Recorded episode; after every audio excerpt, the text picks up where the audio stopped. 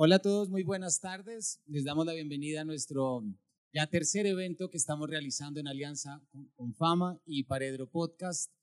Eh, estas entrevistas que estamos realizando las pueden encontrar en la plataforma que ustedes más visiten eh, por Paredro Podcast y sobre todo la de hoy que tengo muchísimas ganas.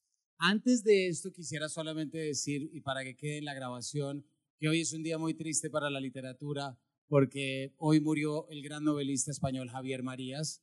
Entonces, eh, solamente quería mencionarlo porque hablar su nombre ya es traer un poquito de esa magia narrativa que nos tenía acostumbrados en sus novelas. Dejando ya quieto a Marías, quiero, Paula, darte la bienvenida y agradecerte que hayas aceptado esta invitación aquí a la Casa de la Imaginación de Confama para que hablemos sobre un libro tan bonito como este tuyo que es Soñar lo Imposible. Bienvenida. Muchísimas gracias Camilo, muchísimas gracias a Confama por esta invitación. Bueno, y feliz de estar en esta casa de la imaginación. Yo creo que el título del libro coincide muy bien con el espacio, ¿no? O sea, soñar lo imposible al final es eh, provocar la imaginación, es provocar muchas cosas que uno cree que no existen y que uno considera que pueden ser realidad. Yo quisiera arrancar, Paula, eh, haciéndote una pregunta. Más que una pregunta es como compartirte una reflexión, que ya te decía ahorita un poquito.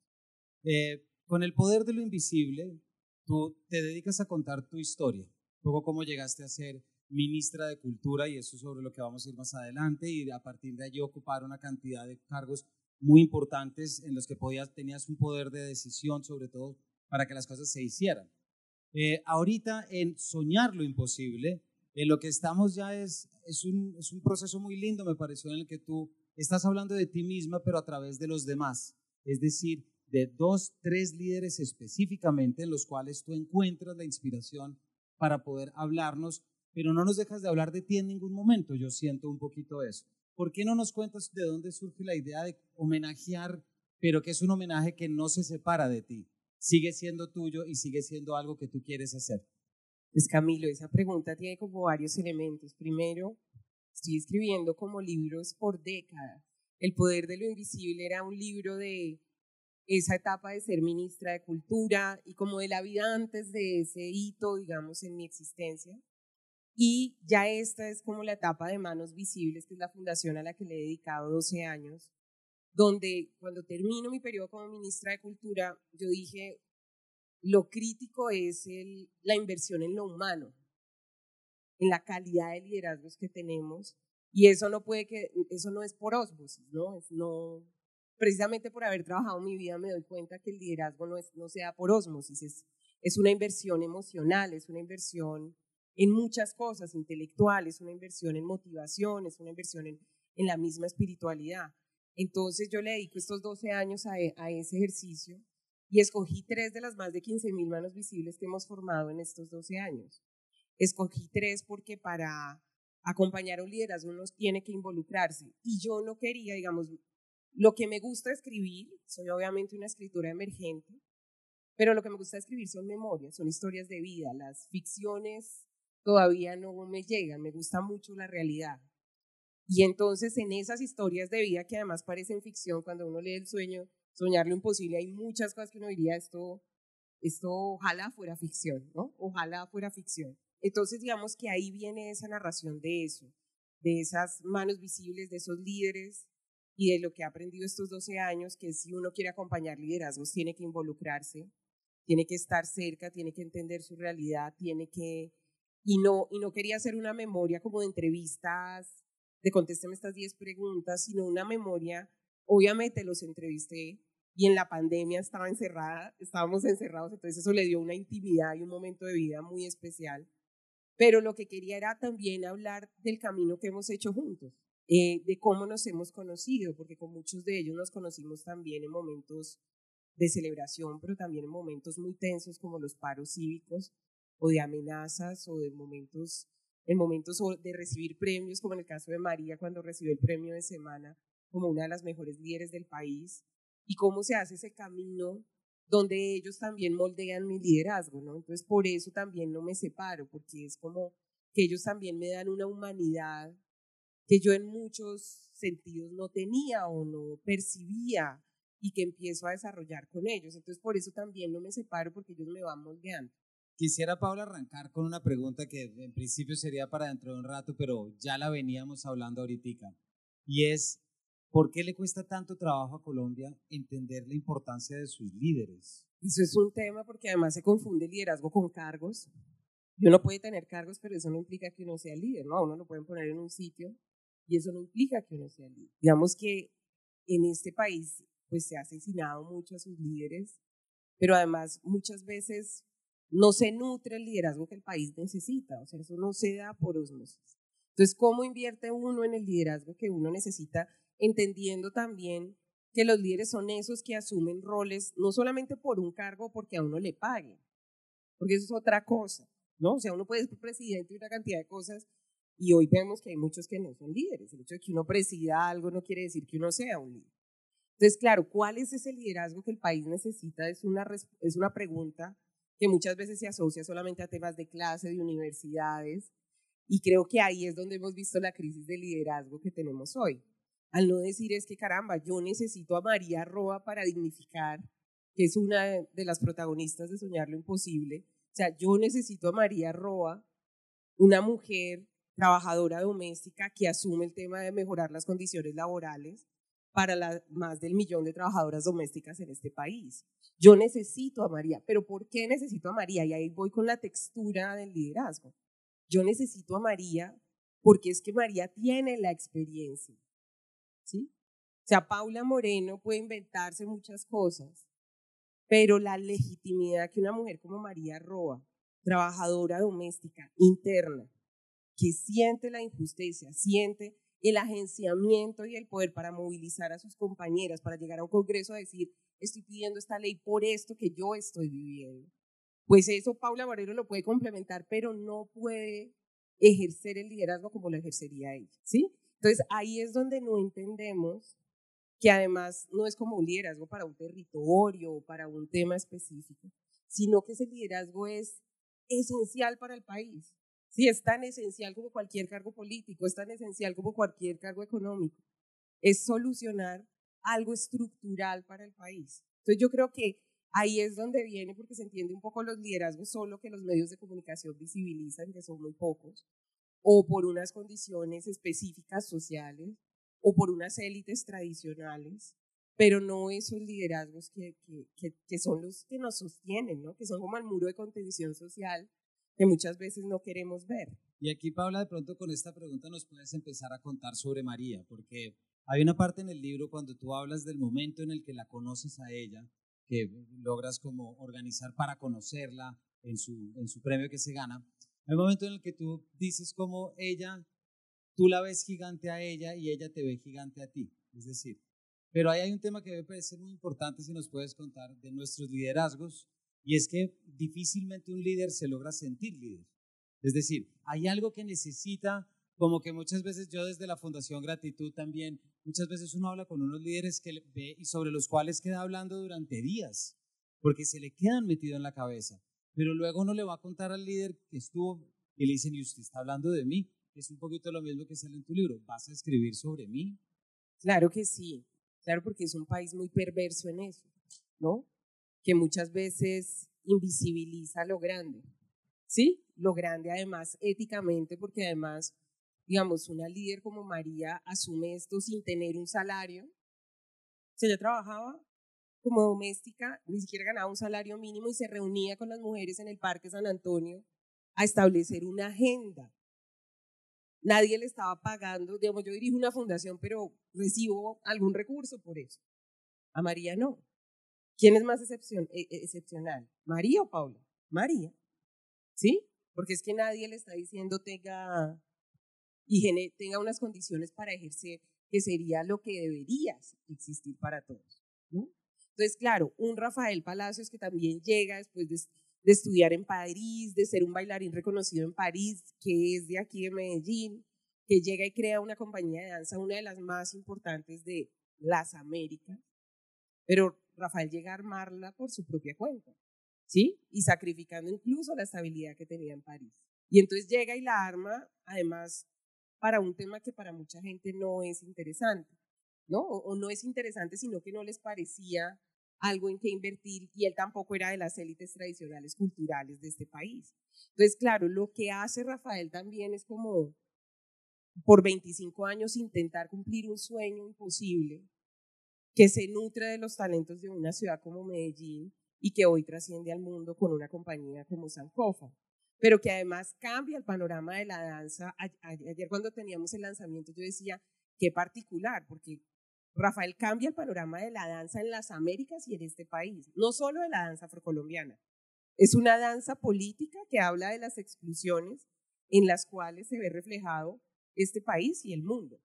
Yo estuve en Nueva York en el homenaje de los 25 años y era el mundo reconociendo a una compañía como esta. Entonces, ojo que lo que veo es que sí es muy importante el reconocimiento, ¿no?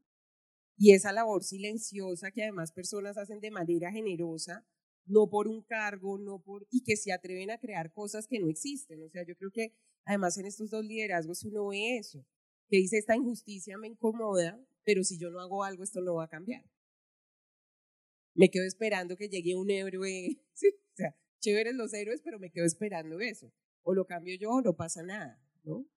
Y, y, generalmente a nadie le interesa, pero a mí sí.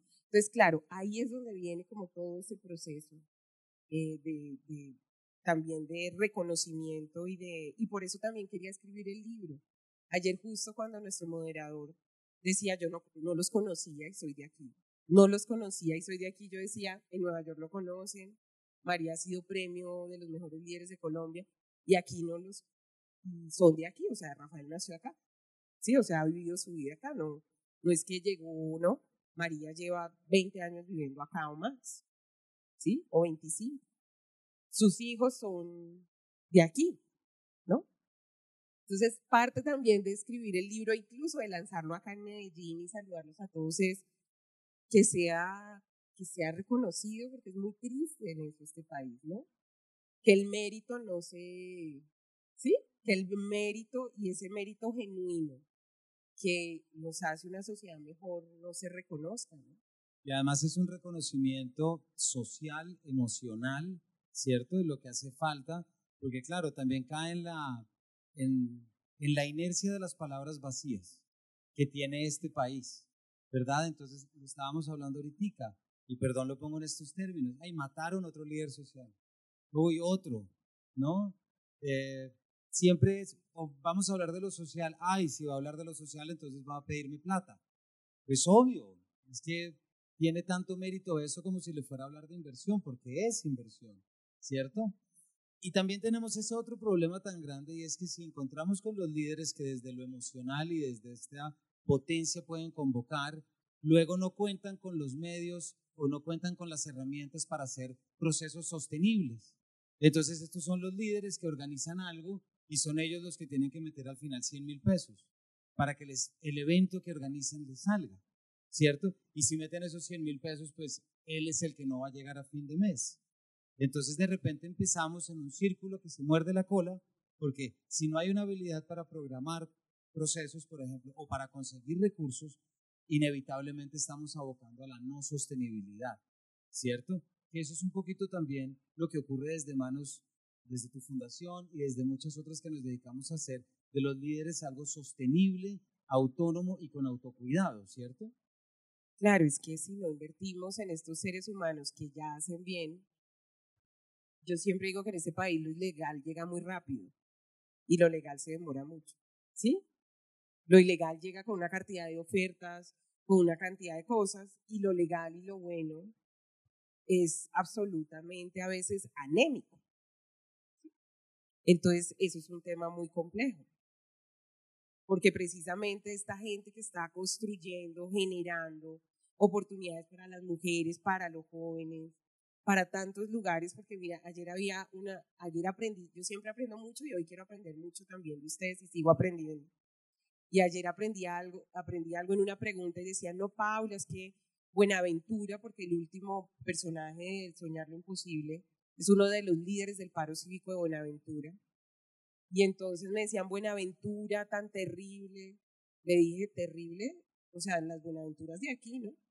O es que aquí en Medellín no hay barrios, ¿sí? pero es como hablando de un otro. Le dije, no, no, no, estas historias son universales. Somos nosotros. ¿Sí? Porque sí, aquí hay muchos sectores que yo misma he recorrido, que son buenaventuras y qué liderazgos vamos a apoyar ahí para ayudar a desmantelar las violencias que también vive esta ciudad. Porque es como hablar de un otro, ¿no? Y alguien hacía una pregunta también, era como ustedes, afros. Le dije, no, somos nosotros. ¿Sí? O sea, yo, no me, yo me considero una líder del país y del mundo. Punto. Sí, que tengo unos énfasis en equidad racial, en equidad territorial, en trabajo, pero he trabajado agenda cultural, pero le dije, no, o sea, a mí, yo me considero una líder del país y del mundo. ¿Sí me hago entender? Entonces, claro, también hay como una cosa de encasillar que es muy compleja y una cosa de no valorar la importancia del trabajo que la gente está haciendo para transformar realidades y sumarle a eso. Y a veces solamente estar como, yo, yo a veces cuando, cuando escucho las noticias digo, ay, gastamos tanto tiempo criticando a X persona que no funciona y a los que funcionan ni los miramos. ¿Sí me va a entender? No, que es que este no, que es, bueno, póngale el reflector al que está haciendo y cómo sumamos y vamos generando una cosa, póngale balance, ¿no? Porque además, si no también, justo enfatiza los valores de esto que no funciona y lo que está haciendo lo invisibiliza. Y además, volviendo a la importancia, hay, una metáfora, si se quiere, una alegoría, y es, en cualquier proceso de conquista, ¿qué es lo primero que se hace? Se aniquila a lo que representa una sociedad, a lo que representa un orden. Si ustedes van a ver sobre las, eh, las iglesias en Bogotá y Quito, estoy pensando específicamente, están montadas sobre los templos pre-incas. En la conquista del Amazonas, de todo lo que resultó en las caucherías, que era lo primero que había que hacer, eliminar a los chamanes. Porque cuando se corta la cabeza, el resto del cuerpo no sabe muy bien qué hacer. Con esto que me dices, Paula, pienso dos cosas. Y no lo quiero decir desde el juicio, lo quiero decir de cómo entenderlo, ¿verdad? Pero es como si tuviéramos, compartiéramos un doble componente. Por un lado, nos quedamos sin energía para la empatía, cosa que es horrible, pero también nos quedamos sin energía para el reconocimiento en los demás. Es decir, es como que estamos desgastados hacia adentro y hacia afuera. Porque lo que tú dices es verdad, tú no eres una líder afro, tú eres una líder.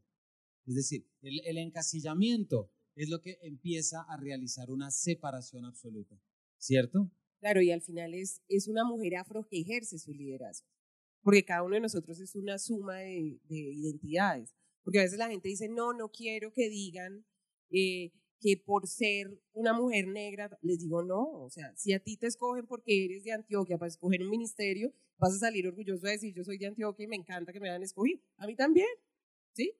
O sea, no quiere decir que uno se avergüence o empiece a decir no menciones mis identidades, pero entiende que desde mis identidades puedo ejercer para toda una comunidad y para todo un país, así como tú has ejercido para toda una comunidad y para mí.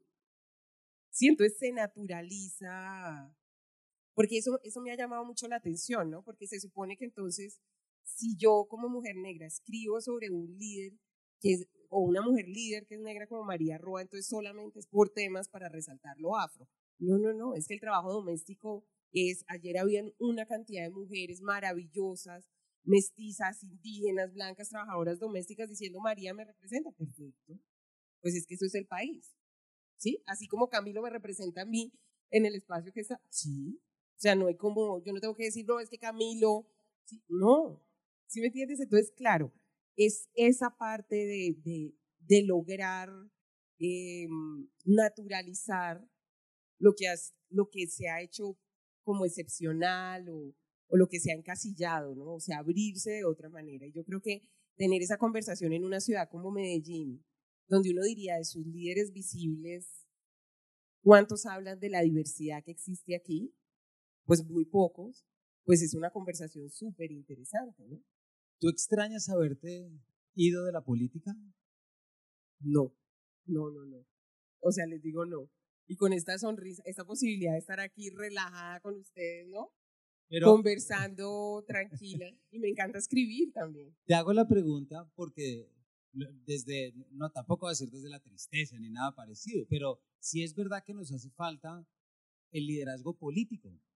Me explico. No que lo tengas que cumplir tú, pero sí cada vez más acusamos ausencia de liderazgos políticos. Es decir, de esos liderazgos que tanto necesitamos para que las cosas funcionen. Porque lo queramos o no, pues el Estado es el que tiene la capacidad de llegar a todas partes.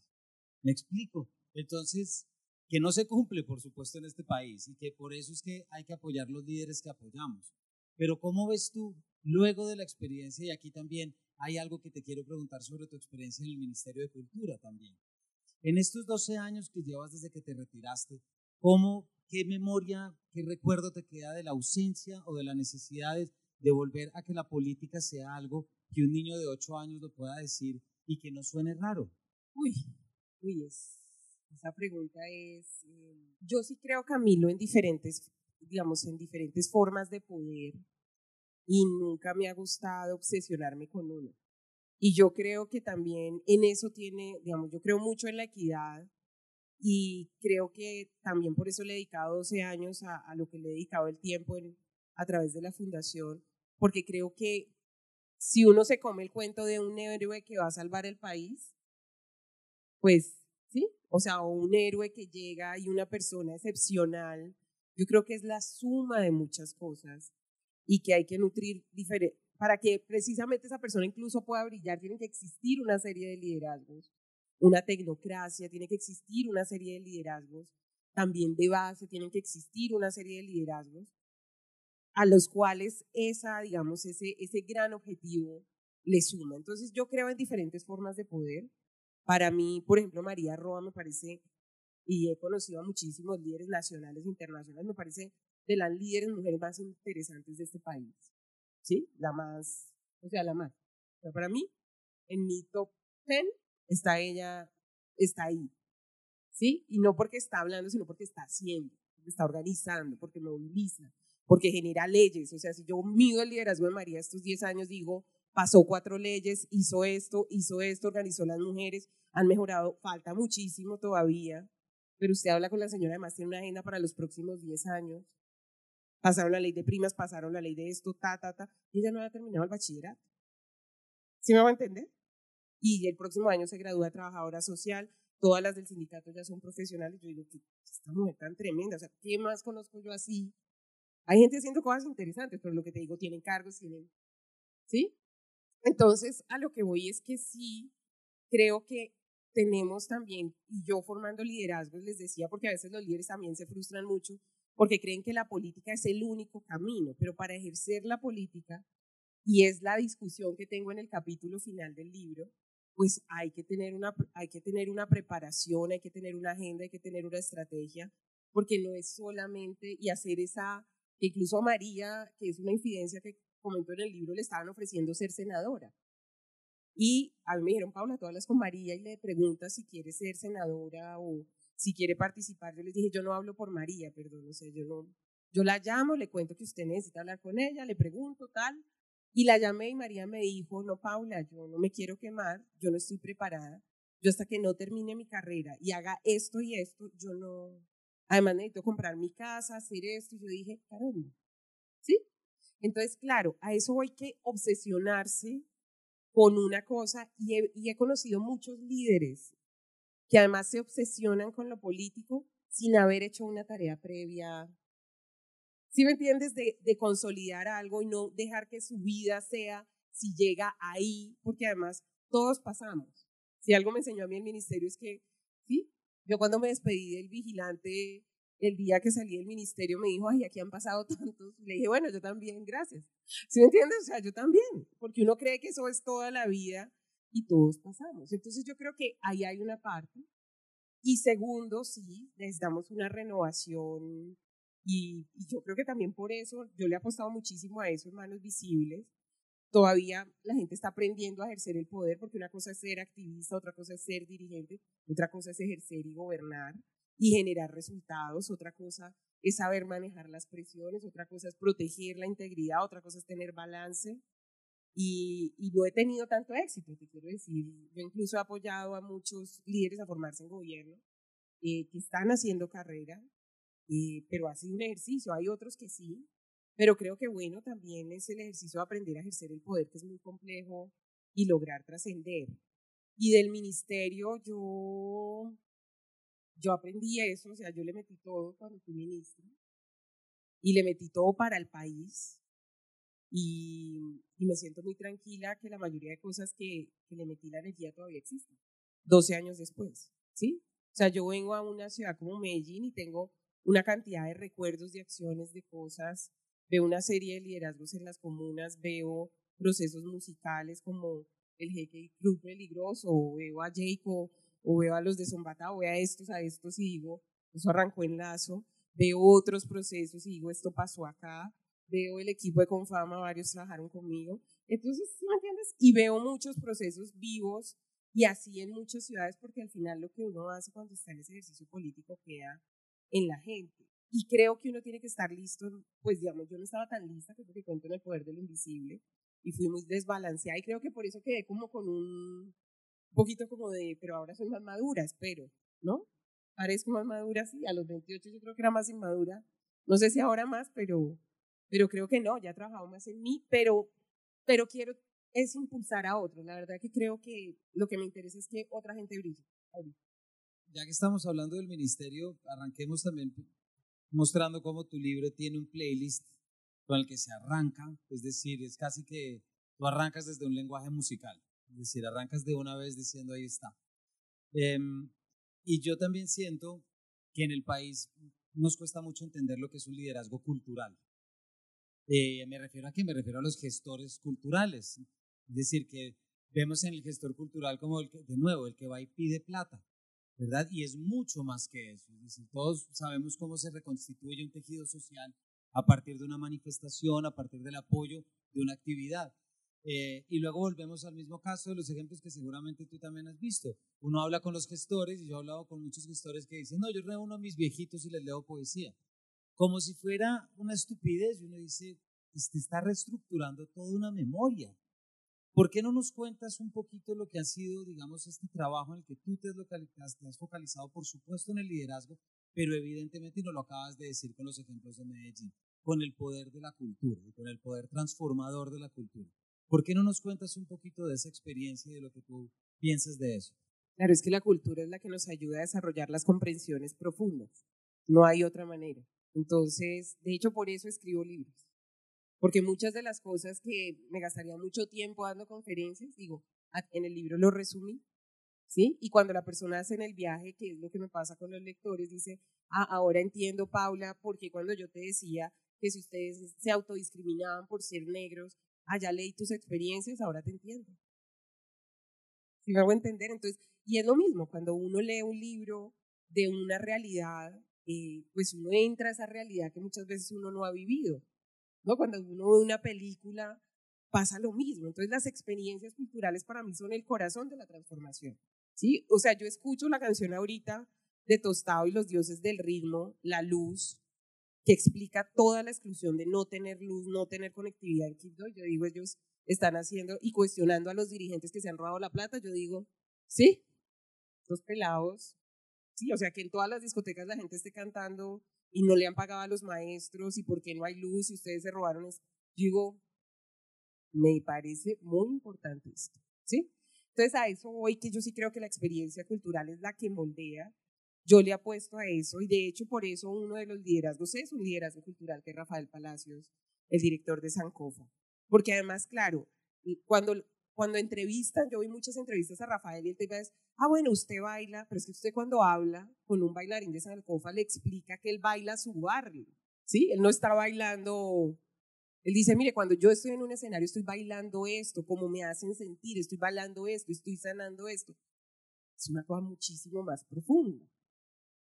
Pero para cualquiera podría ser, no, solamente está, si se está moviendo ahí, no, no es que el movimiento es el alma y es la experiencia vital que está transmitiendo a través de un cuerpo que vale.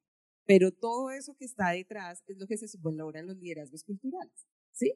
Entonces ahí es donde viene la reivindicación para decir es que un coreógrafo es igual de importante a cualquier líder de este país. Porque está generando un movimiento también, ¿no?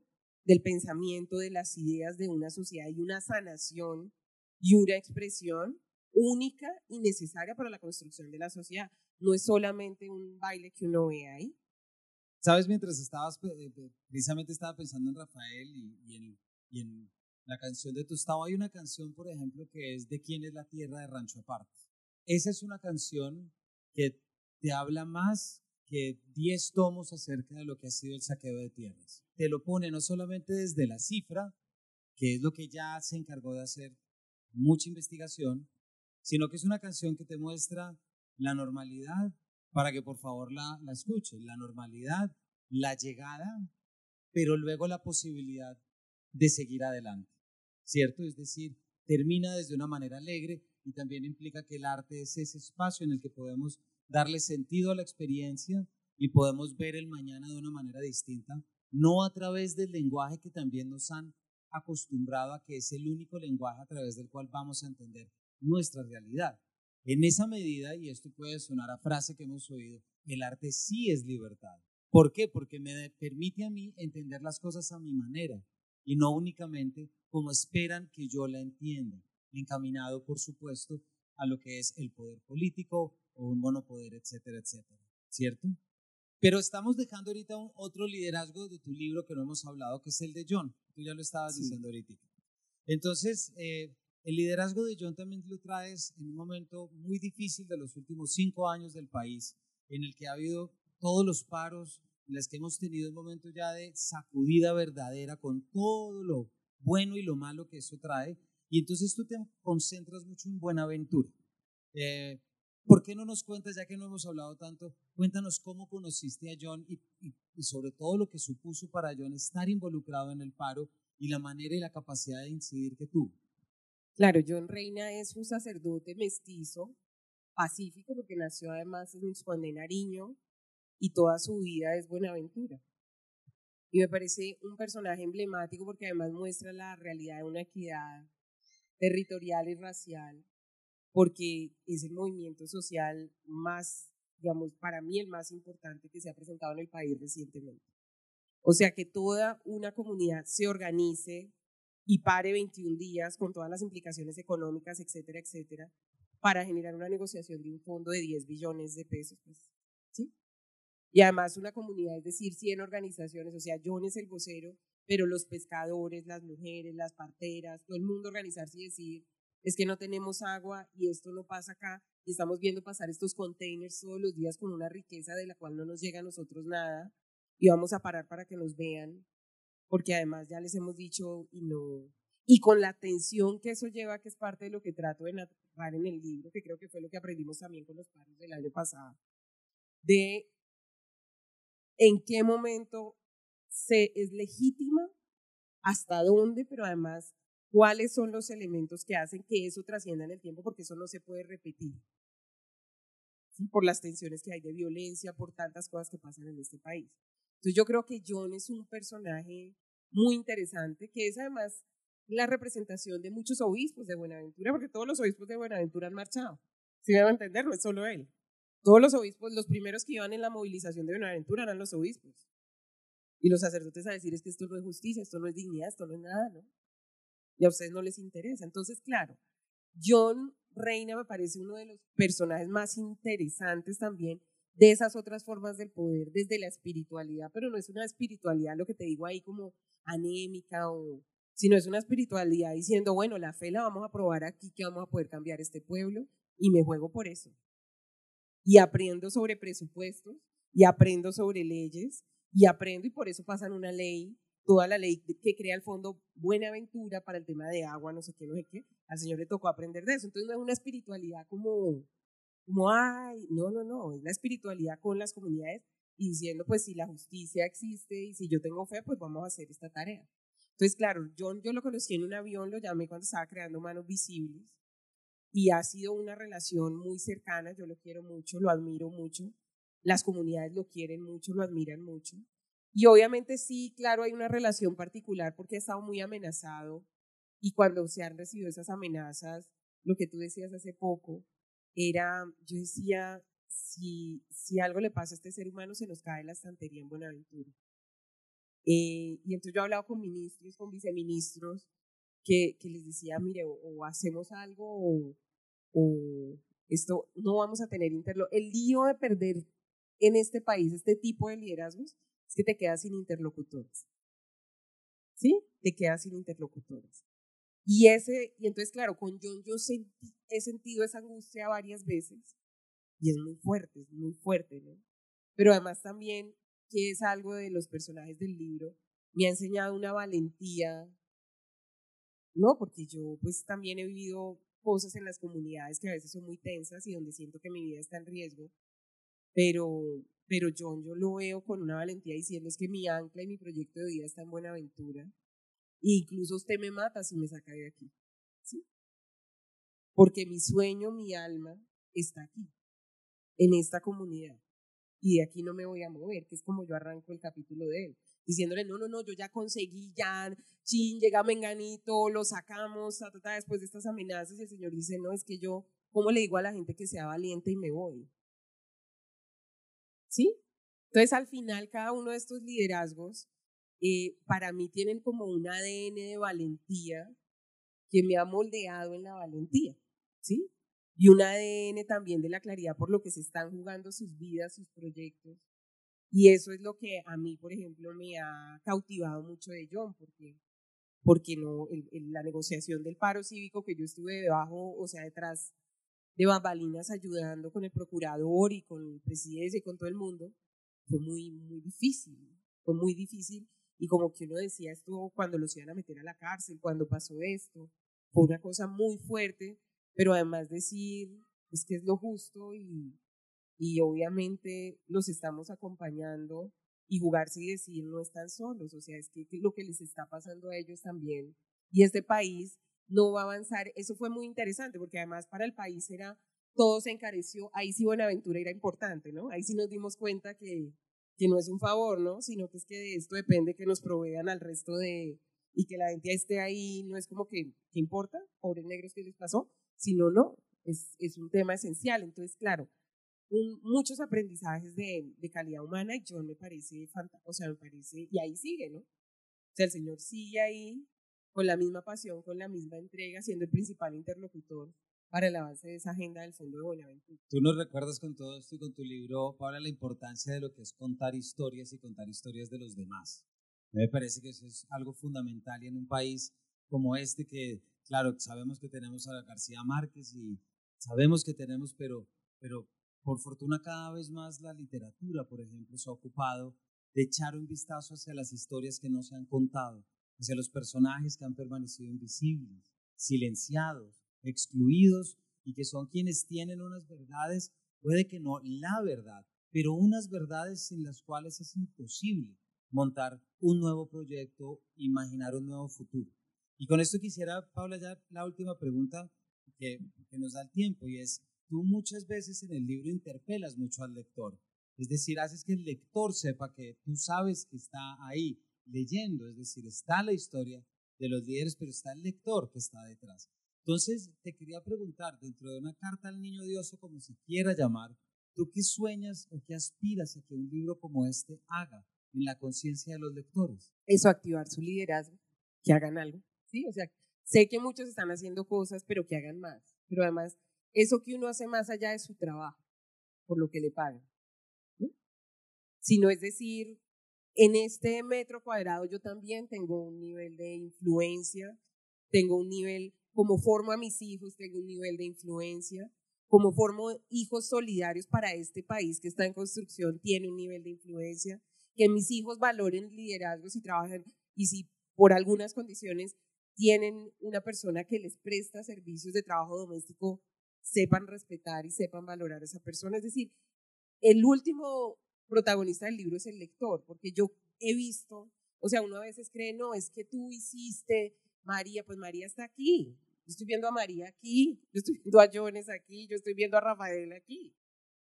En el espacio en el que esté y cómo pasar al siguiente nivel por un país que nos necesita. O sea, ese soñar lo imposible es un país donde uno a veces va sintiendo, y una sociedad donde va sintiendo tantos imposibles, que es cómo uno se compromete a hacer los posibles pero hacerlos. Es ahí donde el sueño, que es una cosa maravillosa, deja de ser un sueño, ya se convierte en plan, en una acción, que es lo que nos muestra cada uno de estos personajes, ¿no? Que en su vida 25 años, 10 años, 20 años, porque es que esta gente no arrancó ayer y dijo, yo, si lo llevan 20 años, 10 años en sus trayectorias, todos los días van construyendo ese sueño y diciendo es posible por el trabajo que ellos están haciendo. Entonces yo sueño que precisamente los lectores activen eso de una manera mucho más altruista, de una manera... Y este libro, y con esto cierro Camilo, fue muy pandémico. ¿Sí? O sea, ese, ese encierro, ese año y medio era como, ¿no? Y si me muero, tiene que salir. ¿Sí? Si se me muere mañana, tiene que salir.